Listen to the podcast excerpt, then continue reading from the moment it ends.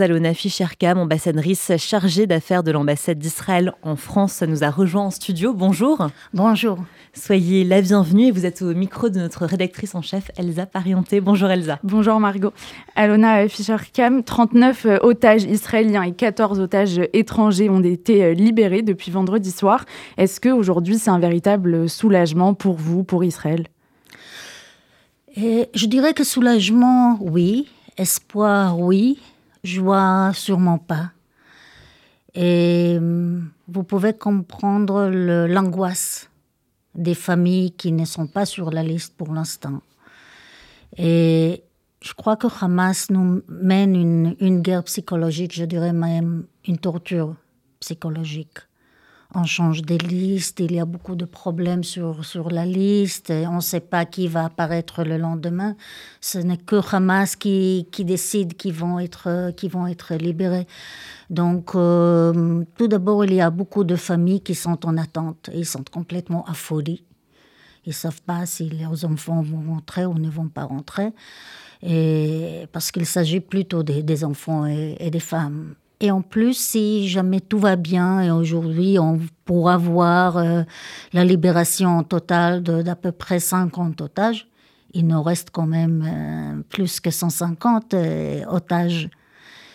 Et là, la crise continue. Donc soulagement, oui, mais pas une joie. Est-ce que les otages libérés sont rentrés chez eux actuellement? Et quel est le processus par lequel ils doivent passer depuis qu'ils sont rentrés en Israël? Donc le processus est assez long.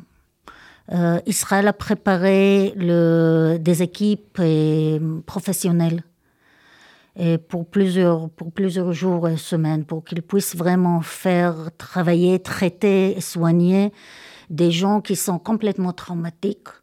Il ne s'agit pas seulement de leur état de santé physique, bien sûr, il s'agit aussi de leur état de santé mentale. Vous pouvez vous imaginer et des enfants, parfois seuls, parfois ils n'ont plus de parents, et qui sont en main de, de Hamas pendant 50 jours. C'est plus que traumatique. Il n'y a pas un mot qui pourrait, pourrait décrire ces choses-là. En plus, il faut prendre en compte que plusieurs d'eux rentrent à la maison et c'est là où il faut leur dire qu'il n'y a pas, qu'ils n'ont plus de parents qu'ils ont perdu euh, leurs parents et leurs sœurs, leurs frères, et qui n'ont pas de maison parce que leur maison a été détruite. Par exemple, hier, de neuf enfants qui, qui sont rentrés chez eux, six sont orphelins. Ils ont perdu au moins un de leurs parents. C'est tragique c'est tragique, il y a cette guerre euh, psychologique dont vous parlez.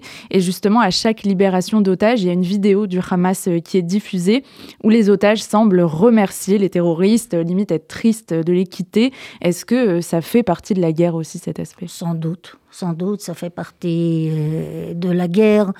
Nous le comprenons bien et nous ne tombons pas dans cette, ce, piège, ce piège de Hamas.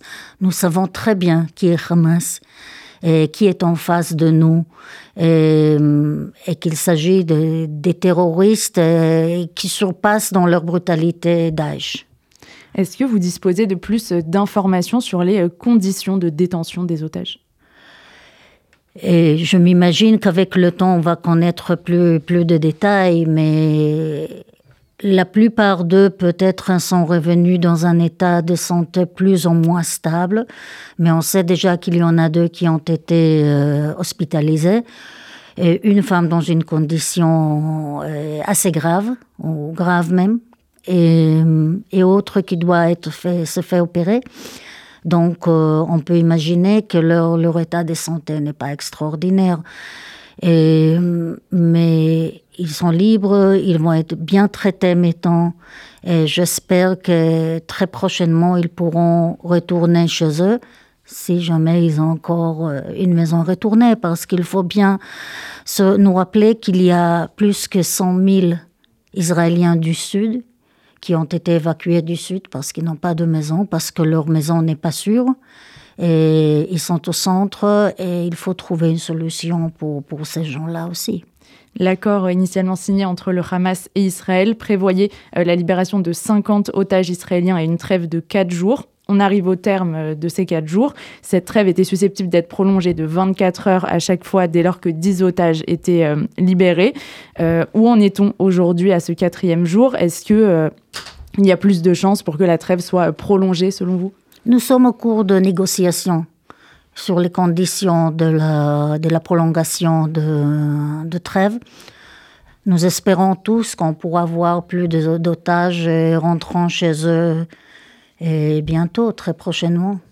Le Premier ministre israélien Benjamin Netanyahu s'est rendu hier euh, à Gaza en réaffirmant que la guerre n'était pas finie. Est-ce que l'opération terrestre euh, à Gaza s'apprête à reprendre quand même dans les prochains jours? Effectivement, nous étions très très clairs depuis le début que nous avons et deux objectifs dans cette guerre, c'est libérer tous les otages, et je souligne tous les otages, et éradiquer Hamas et, ou au moins les dispositifs militaires euh, de Hamas pour que le Sud ne soit plus une menace, ou le régime de Hamas ne soit plus une menace pour les, pour les citoyens israéliens, les habitants d'Israël.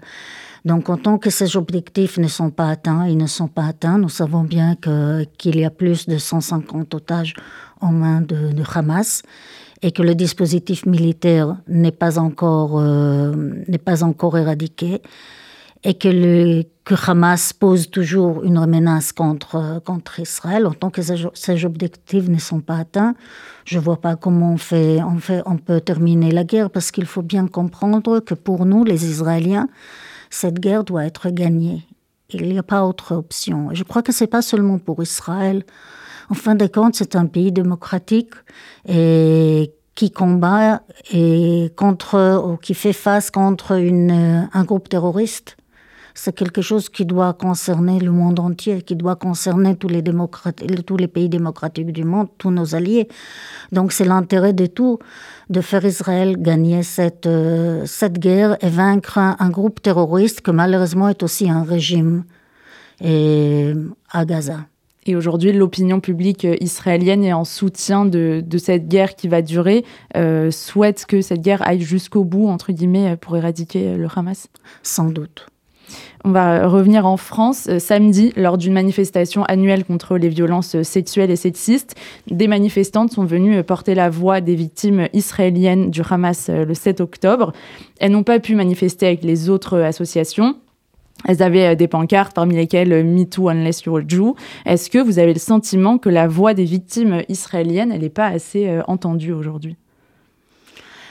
Tout d'abord, c'est vraiment regrettable que qu'on ne pouvait pas marcher et avec avec le reste parce que il s'agit d'un intérêt de, du monde entier. Et d'ailleurs, c'est c'est un combat contre la violence sexuelle qui qui va au-delà des frontières. Et, et, je ne vois pas la différence entre la protection des femmes en Israël ou les femmes euh, en Iran ou les femmes euh, en France ou aux États-Unis. Et nous sommes tous des femmes qui sont victimes et à des, viols ou harcèlements ou violences sexuelles. Et il faut nous protéger. Je crois que tout d'abord, s'il y a un message que les organisations qui, soi-disant, protègent les femmes et dans le monde entier, c'est qu'il ne faut pas distinguer entre les victimes. Et dans le cas d'Israël, tout à coup, ces organisations même font une, distinction très claire entre les femmes israéliennes euh, et le reste. Ils disent toujours qu'il ne faut pas culpabiliser les victimes. Ils culpabilisent les victimes pour être israéliens ou pour être juives. Et donc, euh, ils disent qu'il faut toujours croire aux victimes. Ils ne croient pas aux victimes. Ils ignorent leurs témoignages. Et c'est vraiment inadmissible parce que c'est peut-être la guerre la plus documentée et la plus filmée, et surtout par les agresseurs, par, Hamas même qui ont pris les, photos et les images des, viols d'une barbarie vraiment inouïe, avec une torture. Euh, je ne vais pas euh, décrire ici les détails. Et pourtant, on n'y croit pas. Ni aux images, ni aux témoignages des Israéliens. Je crois que vraiment c'est inadmissible. Et j'espère bien qu'avec le temps, il y aura plus de voix et qui appelle à reconsidérer cette position d'une ignorance totale euh, de, de, des voix des femmes israéliennes. Et en moi, comme une femme, moi, je suis très, très, très déçue de la position prise, surtout par les organisations internationales censées à me protéger comme femme. Pour finir, euh, juste une dernière question. Huit Français euh, sont toujours aux mains euh, du Hamas. Les familles de ces otages sont venues en France. certaines ont rencontré le président français Emmanuel Macron en Israël. Est-ce que vous sentez qu'il y a une attention forte des pouvoirs publics français sur ce sujet? Écoutez, d'un côté, on voit vraiment les images des otages, de tous les otages partout. Donc, dans ce sens-là, je crois que les gens sont au courant en ce qui se passe en Israël, au drame de, des otages, euh, etc.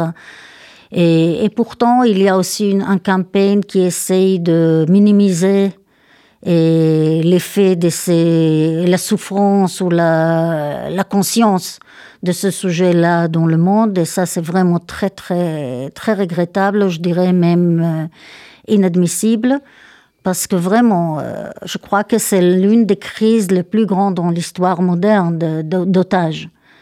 Et, pourtant, il y a des pays, il y a des organisations parfois qui, préfèrent euh, ignorer complètement ce sujet ou, minimiser. Et donc, euh, pour nous, c'est un très grand drame et, et je ne vois pas enfin à ces conflits sans le retour chez eux de tous les otages. Merci beaucoup à Lona Fischer-Kam, ambassadrice chargée d'affaires de l'ambassade d'Israël en France, d'avoir été notre invitée ce matin. Merci beaucoup.